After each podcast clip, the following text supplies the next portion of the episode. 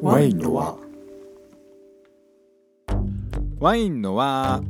この番組はワインが大好きな幼馴染の2人が毎回ワインにまつわる話や雑談をお送りする番組です満月の日と新月の日たまにハーフムーンの日も配信しておりますまあ要するにワイン好きの2人がワインを飲みながらお話をするだけっていう番組ですえワインのはしんちゃんですよしきです。よしくんはいはい。新年明けましておめで開けとうごましざたいねま。すおめでとうございます。ねはい。これ一発目の収録ですけどはい。どうですかうん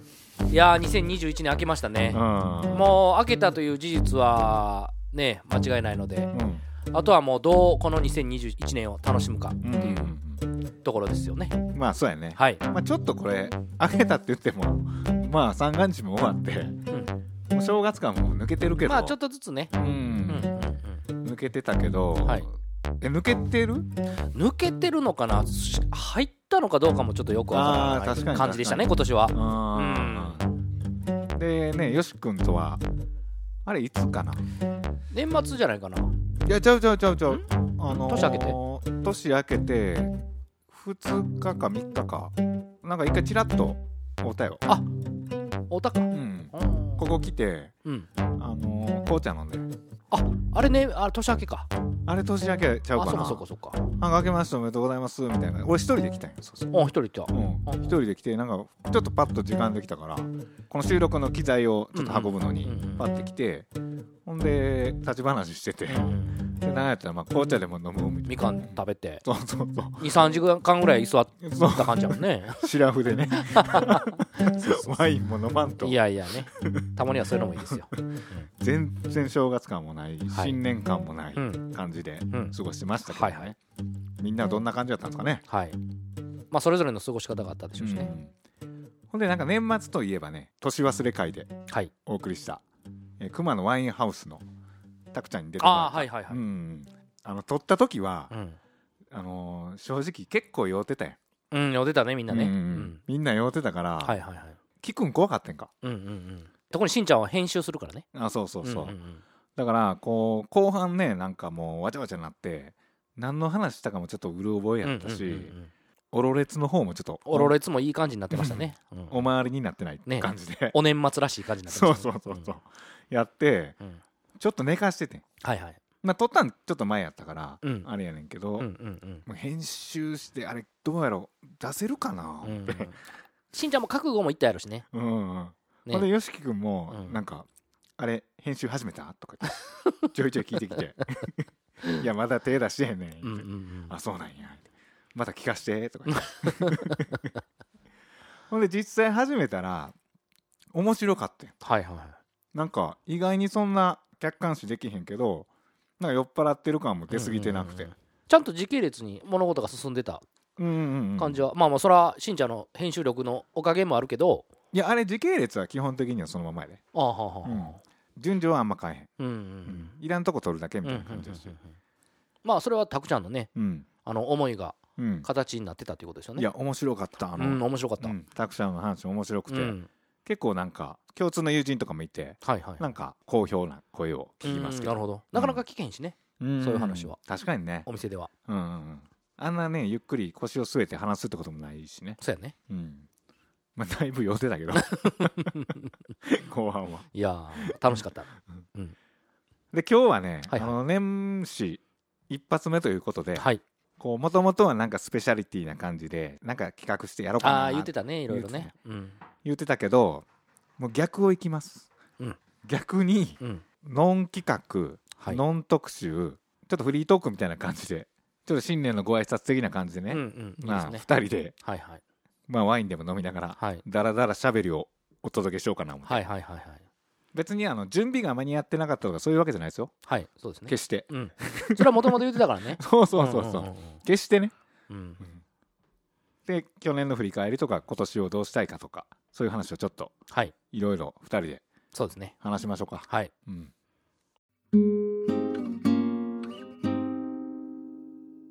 いやでねあのタクちゃんのあの回を聞いてくれた人が、うんなんか何人か俺聞いてんけどはいはい。あの時何のワイン飲んでたんって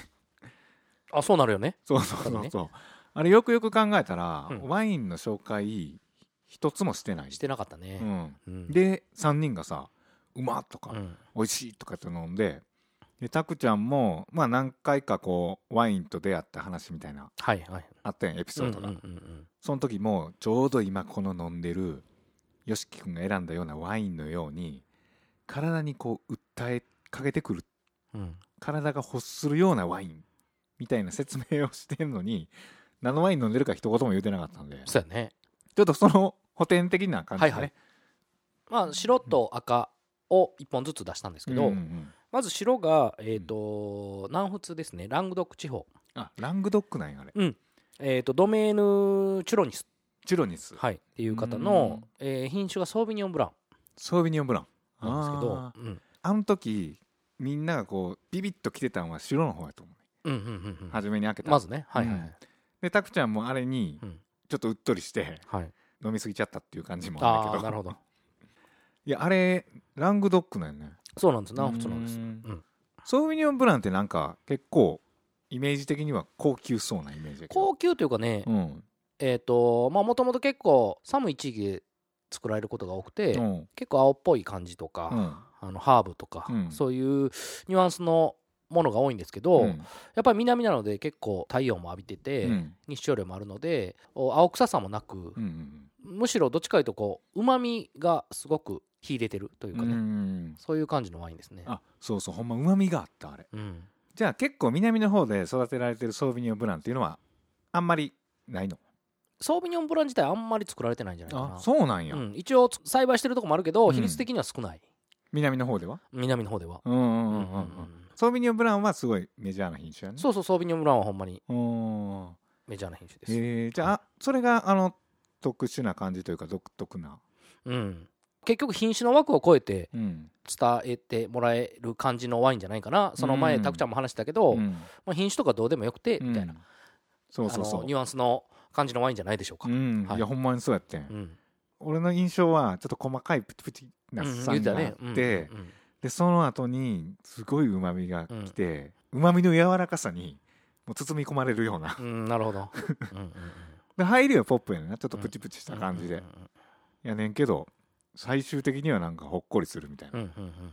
なんうんかそうだからほんまに南のワインの良さもあるし、うんそのほっこりするっていうのはうん、やっぱりその太陽をすごくブドウが浴びてるので、うん柔らかい感じにはあそういう感じなもあるるし、しまあそれだけじゃないけど、うんやっぱりそういうニュアンスもねどっちかというと北のワインって厳しいうんうんうん、厳しさがそんつんとこうす背筋の張るようなうん、ものが多いけど、ああなるほど、ね、南の方はほんまにいい意味でも悪い意味でもうんこうだらっとしたというか、うんうんうんいやほんまそうなんか日光浴してるみたいな感じああうんわかるわかる、日光浴やあのワイン、ううんんホッとするほんまにもうお出汁飲んでるような、うん でそのワインが何でしたえードメーヌ・チュロニスドメールチュロニス、のエスプリ・バンダンジュール、エスプリバンダジュールはいバンダンジュールっていうバあンダのンジュ収ール穫っていう意味なんですけど、うーん、はいそれの2017年うんうんいやぜひなんかもし機会があったらねみんな飲んでみてください作り始めてから10年ぐらいの、うんあのーまあ、新しい作り手なんですけど、若いううん、ーんそうそうほんでまあユニークなアイデアで品種のイメージをうん覆すようなうんうんすごい、あのー突出したワインを作り出す生産者うでんすごく僕も個人的に好きだなってういう、んなんか他のも飲んでみたくなるねそうそうそう、うんんえよしき君はなんであれにしたんあまあまあ前回もお話ししてましたけど、うんまあ、たくちゃんが、えーまあ、まず好きそうなワインっていうのと、たくちゃんがあまり飲んだことないやろなっていうワインうんを好き好きそうやけど飲んだことなさそうな好きやけど飲んだことあるワインやったら面白みがあんまないじゃないですか、うんうんうんむしろどっちか言うと、うん飲んだことないけどみたいな感じの方がいいかなと思って、あーはいはいはい、はい、選びましたへえ結構悩んだもうスッときまうしーんいや悩んだほどではなかったですけたど、うんいろいろちょっとワインを考えましたね、うん考えたけどそんな長く考えなかった、ああ、いやでもドンピシャやったね多分、よかった、うんうんなんかそういうのいいよね飲む人をちょっとこう思い浮かべて、うんああの人やったらこんなワイン好きかなとか、うんあのねワインって結構プレゼントとかにも使われるけど、うんそうそうそね、贈り物するときになんかそういうの想像しながらこういうワインを選ぶっていうのもなんか一つの醍醐味というか、うそうですねうん、まあヒントが、あのー基本的には少ないのであんまりヒントをそいろんなとこからうん、あの聞いた上で選ぶことってほとんどないんですよヒントが少ないとはその情報量うんがやっぱりそこまでないのでうん結局はこの人がどんなワインが好きなのってそのイメージあー想像あー妄想でしかないのでるほどるほどうんそうやね、うんだから人間性とか性格とかそうそうそうそうそういう感じだね、うんそこでこういうワインやったらマッチするかなみたいなで結局そういう今ナチュラルワインっうんて人間的な部分もねうん結構あるので、うん、そういったところでリンクしやすいうん、かなと思います。確かにねはい、あの収録の後にちょっと話してたけどなんか右脳で感じる部分がやっぱ多いなみたいな、うんワイ。ンもうんうんうんうんまあ左脳でこう品種とか、まあ、年代とか熟成具合とかでと味を紐付けて感じるっていうのもあるけどタクちゃんはその右脳の アンテナがもうん、うものすごく鋭いよね鋭いっていうまあ人間性がまるまる出てる感じがねね面白いそこを表現できるっていうのがタクちゃんのすごさとういう、ん面白かったうね、んうっんていう感じのワインでしたあこはれい白しか言うてへんな、白いね白で結構長なってもうたそけうやどねうん、あ赤は赤は、えーとうん赤はねボジョレフランスのボジョレ地方のワインなんですけど、うんうんえーラファエル・ベイソ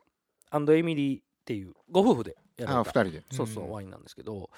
まあそのもともとラファエルがアルザスの人で、ン、うん、でまあご縁もあってボジョレで畑を買っ借りてんのかな買ってんのかな買ったのかな分からんけどうんし始めたんですけど、うん確かね、えー、と奥さんはカナダ人で、うんうんえーオーベルジュっていう場所で彼が働いた時に出会ってうんでそこで結婚してボジョレでやることになったオーベルジュはカナダうんオーベルジュはフランスの中央部、あうん、あへえでそこでやることになったんですけど、うん僕もご縁があって、うんあのー実はボジョレに行った時泊まらせてもらったりとかあその人んちにはいええそうなんですその夫婦んちそうそうそうすごいお世話になってえーめっちゃええやんうん、いやどんな感じなんその田舎の方っていうかうん、もう田舎の山の奥の方へねうー、んうんうわそうそう良さそうなんか家実はそのラファエルとはアルザスでも会っててとかもうんでそこで面識があって、うんうんであるあのその友人を通してうんうん泊まらせてもらったんやけどへえボジョレ今度行くからみたいな感じでそうそうそうそでうち泊まりなよみたいううな、んうんめっちゃええ人やん、めちゃめちゃいい 人うんえーじゃあその時にも結構飲んでたよねうんそうそうそうーうんえーなんかワインの作り手って俺やったことないねんけど、うん農家みたいな感じの生活スタイルというかうんそうやねうもうん完全にみんなやっぱり自分の好きなことをやってる生産者が多いかな僕の周りではうんうん仕事としてやってるというよりかはこれがやりたいからやってるみたいなそうやねうんそのやっぱりまあ僕の元アルザスで働いてたところうはん歴史があるドメインでうんまあ代々やっててうん彼も素晴らしいんですけどうんナチュラルワインのムーブメントを起こった一つのうん要因がやっぱりその全然違う職業うんしてて本当にこういうワインが好きでうんやり始めた人うんうんうんそのムーブメントがあってそのナチュラルワインっていうのがさらに盛り上がったっていうああなるほどなるほどだから今までは代々続いてる歴史あるドメーヌが、まあ中心となって、はいはいまあ、日本酒とかのそうやね、うん多分そういう感じで続いてたのが、うんいろんな世界のいろんな業界の人そうそうそういろんな国のうん人たちがやってきてうんいろんなワインを作り出したみたいな、うんだからそこにはもう伝統的なルールもなけりゃそまあやってる人も言ったら試行錯誤しながらやうから、うんうんうんそのやり方も別に代々伝わってない、うんいろんなことを試してみたいなそれがこの多様性と味の豊かさを生んでるみたいな、つながってる部分はうん間違いなくあると思ううんうんんですうよんうん、でまあもともとねあの作り方自体は本当にもう古代からやってた作り方なんですけど、うん新たにそういうやっぱりいろんな分野の人がいろんな感覚でやり始めたっていうことがまた新たなそういう世界を生み出してるのかなとはうーん思いますけど、いやそれは飲んでみても思うし、うんエチケット一つとってもそんな感じだしうんうんうんね、ううんんいやー今年もねいろんなどんなワインが飲めるか楽しみですけどそうですね、うんうっん、ていうのがまあ昨年のちょっとご質問というか、はいはいあのー何のワイン飲んでたんやってようんうんうんう言われたんで、その日本でしたはいその日本でございます、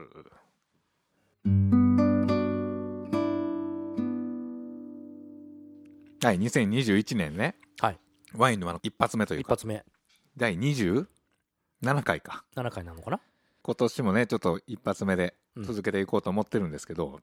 こうワインの輪としてのなんか抱負みたいなものを考えたことある うーんないけどなんかやっぱりその今までねうんいろいろお便りいただいてるじゃないですうか、んうんその方とう、んまあ、直接お会いしてみたいなっていうのもありうんますし、うんまあこのねご時世やからなかなか、うんなんかみんなで集まってとかは難しいけど、いつかねうんちょっとね考えてたんですよはいはいその話になるかわからんけどちょっと考えててイベントというんかな、うんこの公開録音みたいな、はいはいはいなんかこうやって、うんでその場で歴代のワインとかこうみんなで飲むみたいななんかそういうイベント的なことねいつかできたらなと思って、でもよし君なんか何人かは会ってるよねそうなんですよねお店に来ていただいたりして、ううんんいいな俺誰も会ったことないっていうか友達しか 聞いてくれてるいねやもうすごい嬉しいです よ、あそううんえー、そうやねこその手紙を送ってくれた人がそうそうこうやってつながれるっていううのが、ん羨ましいうわ、んありがたい本当に、うんうん、あちょっとねあの正月あまりに俺暇やったからほなんかぼんやり考えててあ今年なんかどうしようかなみたいなワインのはそのイベント的なこともやりたいけどなんかコーナーとかどうしようかなと思うっんて、うんで何個か考えててそのうちの1個がちょっと料理に関するコーナーを1個作りたいなと思ってああ言ってたね、うん、うんうんまあ、これどうなるか分からへんねんけどなんか料理にまつわるコーナーをちょっと一個考えてるんで、はいはいはいその辺もいつか登場させていきたいなみたいなその料理人さんシェフを呼んでお呼びして、うんそうそうゲストというよりかはなんかまあゲストなんやけど、うんうんうんそのコーナーゲストじゃないけど料理もなんかまあマリアージュっていう点では俺まだそこまであれやねんけどなんか面白いやん、うん料理ってなんか料理番組とか俺結構見んの好きで3分クッキング的なそうそう3分クッキングというか俺結構好きなんやななんかなあの何時にやってるのかわからへんけど BS とかでやってるのかなほなんか海外の、うんなんかちょっと料理あの研究家みたいな人がもうわからんもうスウェーデンの田舎町のなんとかさんの家に今日は来てますううん料理研究家のなんとかさんの家ではいつもこの季節にはこのメニューが定番で出てくるんですみ たいなあったかああーいいいね、赤ワインを煮込んでうんうんうんそこであの柔らかくなるまでお肉を一緒に煮込みますみたいなこうちょっとこうエッセイ風にはいはいはい紹介されるっていうか、僕もあれ好きやけどねあれ NHK のあの中井貴一さんがナレーションで出てるあああのー、サラメシ「サラメシ」「ササラメシ」もなんかホッとしませんなんかそうそうそう、うんうんそういうなんか料理ってうん食べるだけじゃないなと思って、もちろん食べて美味しいっていうのがまあ醍醐味やねんけうど、んうんもう全然その料理の話聞いてるだけでもちょっとおもろいんちゃうかうな、んおもろいしなんかそこにすごい可能性を感じてて、うんそことねワインを絡めていけたらうんいいですよね、なんかこう音声やからできるっていうんううんうんところはまだまだねあるとそう思ですうんで想像をかきたてられるもんね、うんその料理の音とかでもうんうんうね、んうんでなんかそういう感じのところでなんか新企画をねはいはい立てていこうと思ってるんで、ぜひ2021年もはいお付き合いください。よろしくお願いしますよしき君こう個人的なうん抱負的なもんとか、ああ2021年うん、抱負なんか抱負とかそういうのやる人、うん結構なんか人には聞いてみたりするけど、うん自分でもあんまり言わへん うん、そうなん自分いや聞かれたらなんとなくっ言うけどもおって感じかなううんえっとね2021年うーんより大きな輪を持ちたいより大きな輪、はいはいはいはい輪っていううのはねやっぱりそのワインの輪でもあるあり、うんうんそのいろんな輪を持ちたいなっていう、うん、輪っかの輪を持ちたいってこうと、ん、へー特にね、今回コロナのうんねことで輪を持つのって今までは自然にしてこれたけどうん輪を持つことって大変なことなんやなっていうのはうん、改めて、てねやっぱり気づかされたかうらんうん、当たり前にあった輪がうん、なかなか当たり前じゃなくなってるとそういそううねそうそううんで和の大切さを知ったし、うんうん、より今年は大切にしたい、うんうんっていうののがあるかな。うん、んまあ貴重やもんね、うんそういう輪はねうん、えー、なんかいいねその感じあそううん今考えたやろそれ今考え たそんなん今考えたやつ抱負ちゃうやん、あちゃうのうん、だって普通元旦とかそういう感じの時にあまあその経営的な抱負とか、そういうのありますよ。ああけどここで言っても面白くないあしそうね。やね別にううんんうんより大きな輪を持ちたいうん、持持ちちとといいえしんちゃんは、え俺は、うんあのーちらっと前言ったけど、うんあの日常日常はいはいはいはい、テーマ日常日常ねうん日常というかこれずっと長年そうやねんけうど、んうんうんもう日常の中に美は宿るとまた難しいこと言う なもう逆やったわああえっ えとね美は日常に宿る 変わんのそれでいやまあ一緒やねん けどどっちでもいうん うんうんやなんとなく語呂がいいやんそっちあのあそうやな、うんうん聞こえがな、ううんんその美は日常に宿るとはいいうのをなんかの本かなんかの一節で読んでんああ受け入り、受け入りやねんうん受け入りやったと思ううん、でもそれがどの本やってどのワードかはもう忘れたけど多分そういうのがあってで確かにそうやなと思ってうんうんうんなんか別に日々の生きてる日常ってなんならドラマティックなこととか毎日起きるわけじゃないけど、うんでも起きてんねん実は、うんうんうん実は起きてていろんな小さな感動とかうん小さな面白いことがいっぱい溢れてんねんけど、うんうんうんみんな気づいてない日常すぎてね、そううん当たり前にうん、でもそういう細かいところに気づくやつが俺結構好きでああわかるわかるなんかあるやんそういううん生きてて普通になんかバーって適当に仕事行って帰ってなんかたまたまビルの谷間に見える感じのうん夕焼けが綺麗とか、うんうんうんうんまあ分かりやすいの言ったらそうやけああどはいはいはい例えばたまたまこう電車乗ってて隣に座ったおばちゃん同士の会話がうんむちゃくちゃおもろかったとか、あーはいはいはいなんかそういうほんまの日々の生活の中でいろんなそういう面白いこととかうん、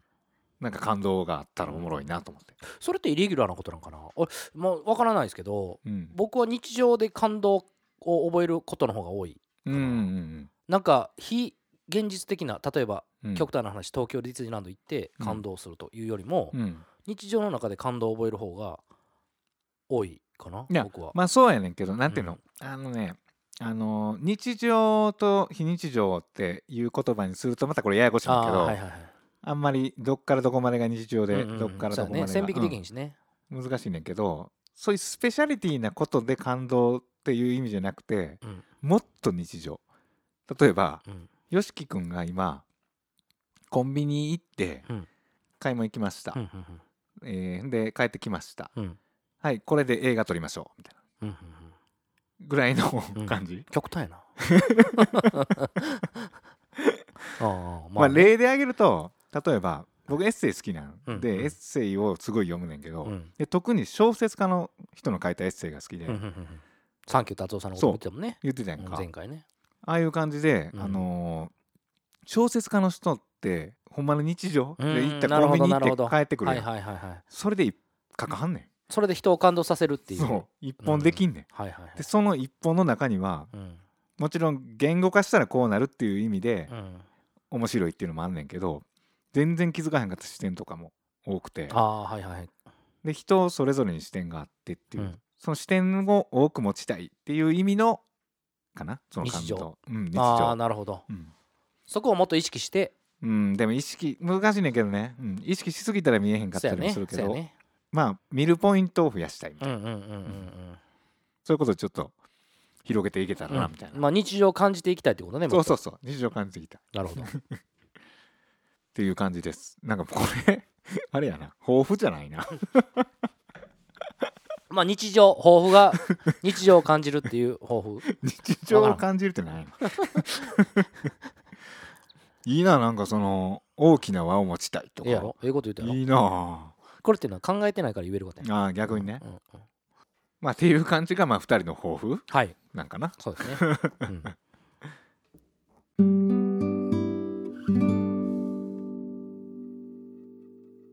いや日本はね今大寒波が来てうんめちゃくちゃ寒いやそうですねんフランスってもっと寒いの、うん地域によるけどうん、寒いね日本より寒いうん寒いとこ寒いああもうふ普通にあの氷点下5度10度とか行くしあそうなんや、うん僕行った時へもえ氷点下10度ぐらい行ったんちゃうかなへええその真冬の時ってなんかさっき作り手さんの話ちょっとしたけど、はい何すんのワイン作りはあの暫定太油って言ってあの枝を切ってうん栄養分をうん散漫になりすぎないようにうん枝を切ってうんいい枝を選んでうん悪い枝は切るっていうああなるほどなるほど栄養分が行き渡りすぎないようにそうそうそううんで悪いとこにはいかんといいとこに集中させそるうそうそうそうためにうん、冬ってでもなんかなんていうのブドウの木はどういう状態葉っぱとかないやんななないないもう枝のみ、あ枝のうみ、んうん、あその枝のみの状態やけどちょっと手入れんねやそうそうそで休眠してるよ成長もうそうそおーうで結構それが難しい結構作業で、うんうんやっぱ作り手の中ではもう自分しかせえうーんへんすごい重要なそこが元じゃないですか、そっかうん、そこからまだ言ったら木も眠ってるしそこで誤っていいところバン切ってもうたら、なるみもならんみたいそなうそうだから作業としてしかやらへんかったらうもんうそんなん考えへんから、うんそこは結構重要な作業とは言われてますけどね、えー地味やけワイン作りの中で、うんうんうん、えー、そうなんや確かにそのあんま聞かんやん途中でイメージやで、うんイメージではその、まあ、収穫シーンがやっぱイメージに残ってて、はいはいはであとは葉っぱがこう、うんうん切って、うんちょっとこう剪定していくみたいな、うんうんやけどほんまにその成長ししてない時がうんうん結構重要そうやね、うんうん何でもそうかもねうんん目に見えへんとこが一番大事だったりするもんね、ううんんいやフランスも寒いけど、うんなんか俺ちらっとこの前ニュースで見てんけどなんかあのブルゴーニュで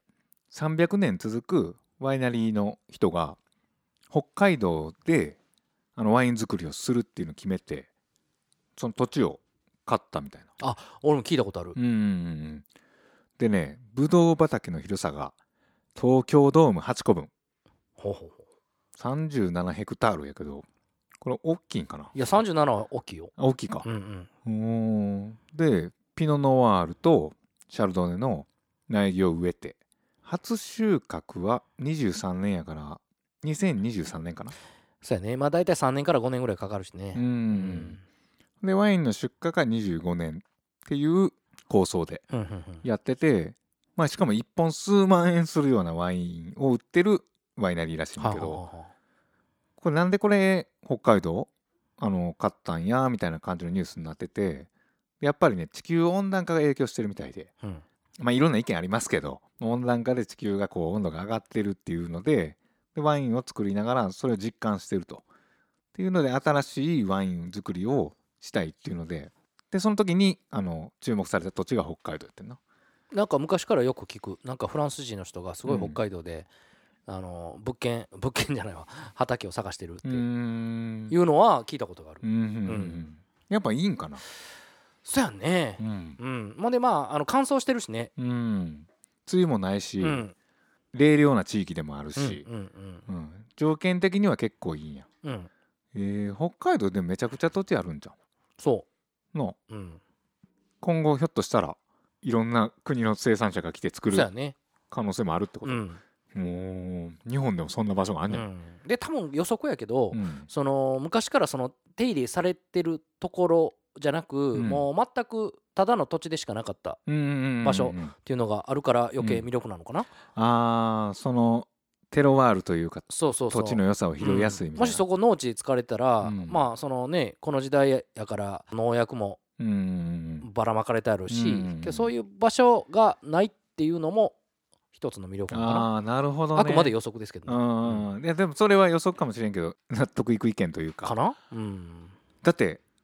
森で言ったら原生林みたいな感じやろ、うん、そうそうそうそその土地はもう地球ができた時からう、うん、もうほほぼそのままの状態であると、うん、うんでそこでやってみたことないから育つか育たへんか分からんけど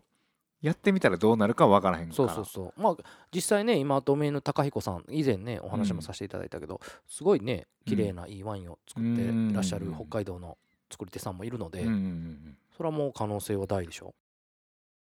うん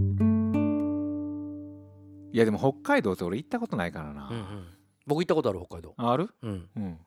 どこ行きましたえっ、ー、とねニセコにいましたね、ニセコ半年ぐらいあのへー北海道から、えー北う西になるのかなちょっとニセコに行きましたニセコで住んでましたあ積んでました、はいで北海道から北西北西の方かなちょっと北海道、道から北西ってどこやねん YOSHIKI の北海道はどこや ねんえー札幌からね あ札幌か札幌ねら車で多分1時間1時間半ぐらいのと こかな本本当にもう若かりし頃やったんでうもんう今から何年前やろ20年前ぐらいですかね、あそれなんかスキー場とかそうそうそうあーリゾートバイトみたいなそうそうそうそう鈍行列車でね3日間かけて行きました、でもずっとスキー場やんそうですそうです真っ白やん真っ白もう何もないやんなんもない、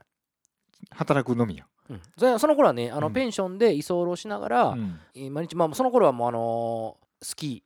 ーをやってたのでそう毎日あなるほどなるほどそうそうそうあそうかそうかそれがスキーが目的やから、うんやることないどころかそう夢の状態ですよ毎うん毎朝パウダはいはーいスノーみたいな、はいはいはいそうかでもそれしかない、それしかない、うん、それしかなくていい、あーそれは目的やうからんね、、音声もあるしねはいはい はいはいもうパラダイスですよあーニセコってでもねいいらしいっていうの聞くけど、うんうん北海道も広いからね、そうやねうんんどこの土地を買ったんかまでは知らんけど、ううんん、今後そういう可能性があるっはていことだ第な、二とこですねへえ、はいあごめんなさい函館でした函館はるばる来たぜやねうん サブちゃフんランスから